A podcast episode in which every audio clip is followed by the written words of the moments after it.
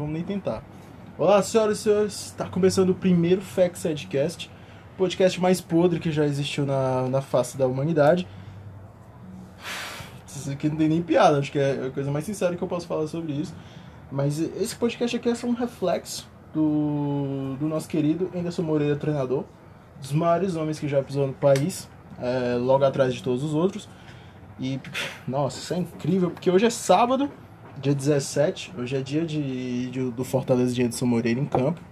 Então a gente já sabe que mais tarde, daqui a quase, menos de duas horas, a gente vai ter o maior show de horrores que se pode presenciar na vida de um ser humano. Mas vai ser lindo, vai ser legal. Eu, tô... eu não consigo nem ter animação para esse jogo, porque, meu Deus, o Fortaleza de Anderson Moreira, ele, ele sugou toda, tudo que eu podia ter toda a alegria que eu tinha. O Fortaleza de Anderson Moreira é, é um, um dementador. Ele suga tudo. Ele suga toda a alegria, toda a vontade de viver que um dia eu já tive, que já não era muita, os caras conseguiram sugar.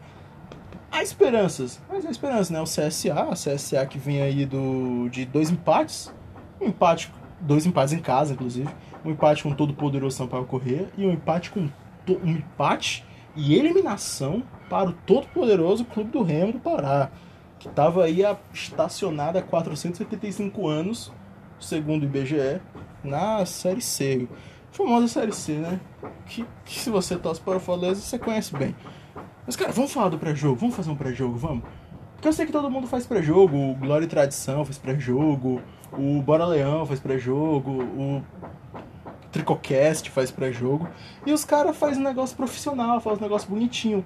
Eu vou fazer uma coisa porca, muito mal feita, com o zumbido do meu ventilador de lado, porque tá fazendo um calor desgraçado e eu não vou gravar isso aqui sem um ventilador. Tem o meu um, um desgracento fazendo reforma 2h20 da tarde de um sábado batendo martelo, que eu não sei nem por que, que ele tá fazendo isso, porque não faz o menor sentido. É, mas é isso aí. E o meu mic é o mic do celular, que já, o áudio já vai ficar aquela coisa linda. E eu tô usando o meu Rexona, o meu desodorante do Fortaleza, inclusive a Bove, tamo junto, pra poder simular o microfone. Cara, já foram quase três minutos, eu não falei nada com nada. Você já tá vendo aí onde é que, onde é que você vai chegar. Mas vamos lá, pré-jogo. Eu tava pensando em fazer, eu tava pensando fazer o pré-jogo, gravar isso aqui depois das três horas, né? Depois que sair essa escalação.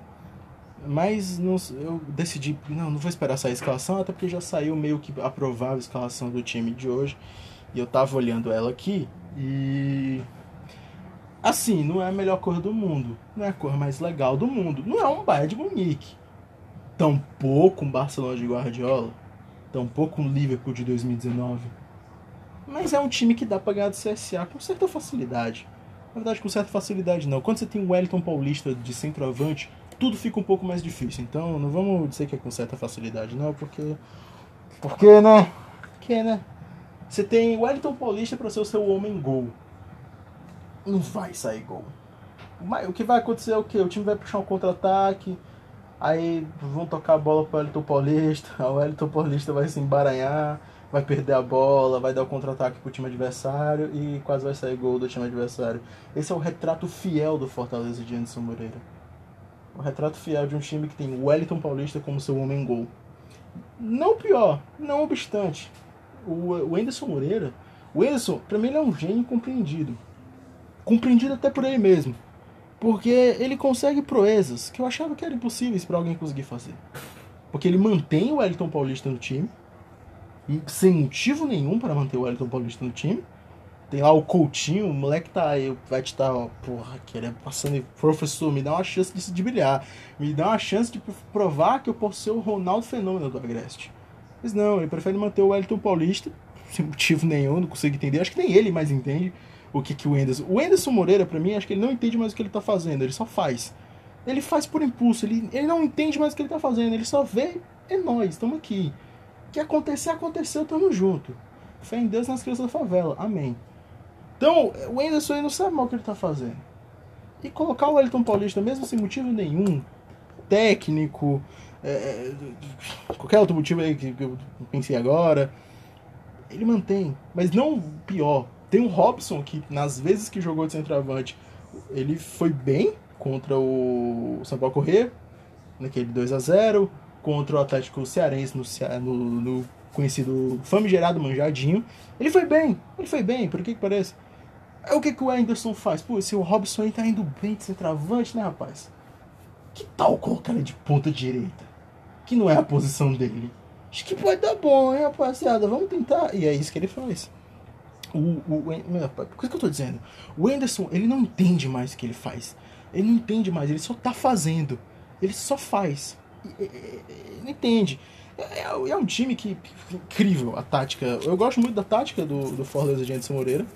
Táticas incríveis, você olha. Rapaz, esse cara deve ter pensado muito tempo nisso. Tática, papas da táticas como Johan Cruyff, Henry Smith, olhariam para o Anderson Moreira e pensariam: este cara está avançado, ele está além de mim. Porque o Fortaleza de Anderson Moreira se resume a. Isso é incrível. O Fortaleza de Anderson Moreira não tem o um meio-campo.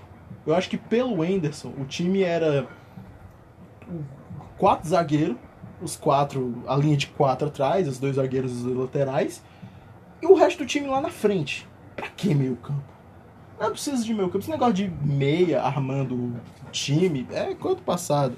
O futuro é bola longa, bola longa pro Wellington Paulista, vamos ver o que, que ele faz. Bola longa pro David, deixa que ele se vira. Não sei como. É, é, é, essa é a tática do, do time de Anderson Moreira. É, é incrível isso, né, cara? E é, eu acho que também que a gente comeu mal acostumado. A gente ficou meio mal acostumado. Nossa, eu tô falando muito rápido. Aqui a dicção é.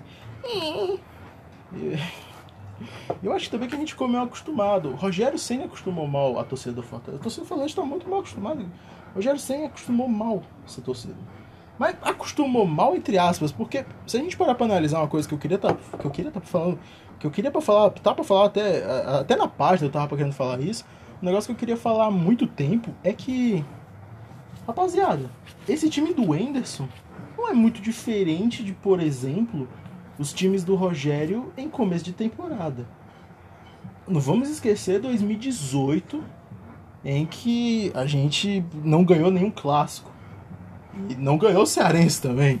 E fez jogos horríveis. Vamos esquecer 2019 também não. 2019, quem lembra 2019? O começo da temporada 2019, que foi uma temporada maravilhosa, inclusive, saudades eternas. Se eu soubesse que ela duraria pouco, eu teria aproveitado muito mais. Mas 2019, se vocês se lembrar, vocês vão refrescar um pouquinho a memória de 2019. A gente perdeu pro Horizonte. Acho que foi o Horizonte. A gente perdeu pro Horizonte lá em Domingão, 1x0 pros caras.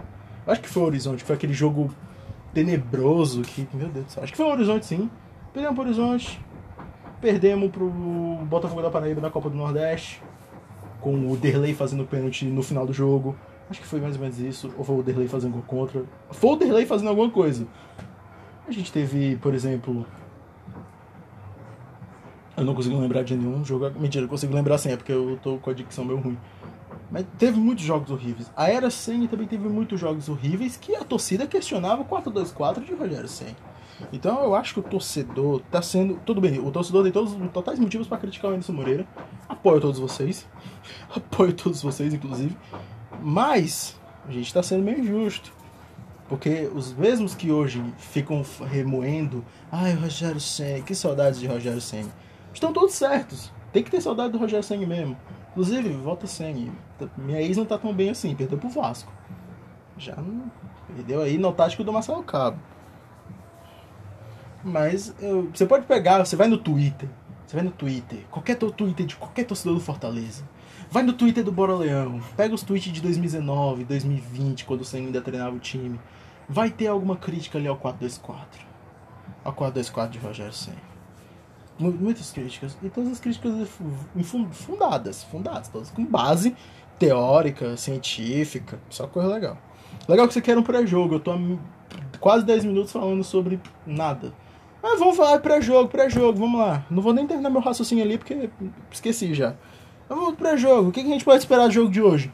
É, a gente pode esperar um futebol horrível, muito feio, é, coisas tenebrosas feitas em campo, é, um CSA totalmente retrancado. Eu acho que o CSA vai vir aí no, num 10-0-0. Né? Acho que o CSA vai vir nessa escalação. É, o Fortaleza vai vir horrível. O Fortaleza vai conseguir trocar mais dois passes sem errar. É... O Tinga vai perder todas, não vai conseguir acompanhar o atacante. O Wanderson vai errar tudo que ele, pens que ele pensar. O Wanderson vai errar. O Wanderson é uma certeza, ele vai errar tudo que ele tentar fazer hoje. Wanderson e o Wellington Paulista. São as duas únicas certezas desse jogo. Eles vão. Tudo que eles tentarem, eles vão errar. Anota o que eu tô te dizendo. Tudo que eles tentarem, eles vão errar. Aí vai ter. Carlinhos. Meu Deus. Carlinhos. Carlinhos, que é a. A definição do, de crime contra a humanidade é o Carlinhos, lateral esquerdo. E o Bruno Melo não fica muito longe, né? O Bruno Melo não fica muito longe. É, a gente vai ter o. A gente vai ter o Felipe Alves driblando o centroavante na pequena área e quase fazendo todo mundo dar, entrar no pronto-socorro do, da Unimed, do Frotinha. A gente vai ter só tragédia, a gente vai ter, por exemplo. Meu Deus do céu, a gente vai ter, por exemplo. A gente vai ter. Meu Deus do céu. Eu acho que Fortaleza ganha.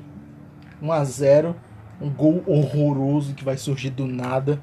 Que é o que vem acontecendo desde o começo da temporada. Fortaleza está ganhando jogos porque por alguma força divina a bola resolve entrar, mas não é por mérito próprio.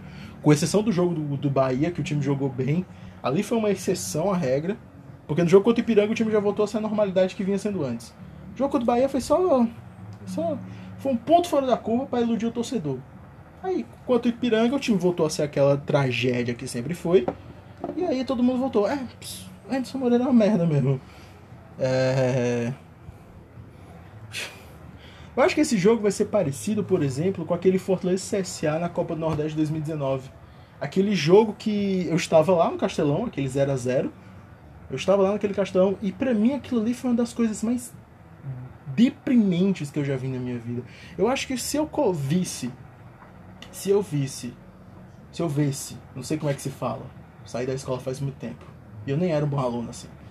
Se eu visse na minha frente, sei lá, uma pessoa sendo morta da pior forma possível, a minha melhor lembrança ainda seria essa.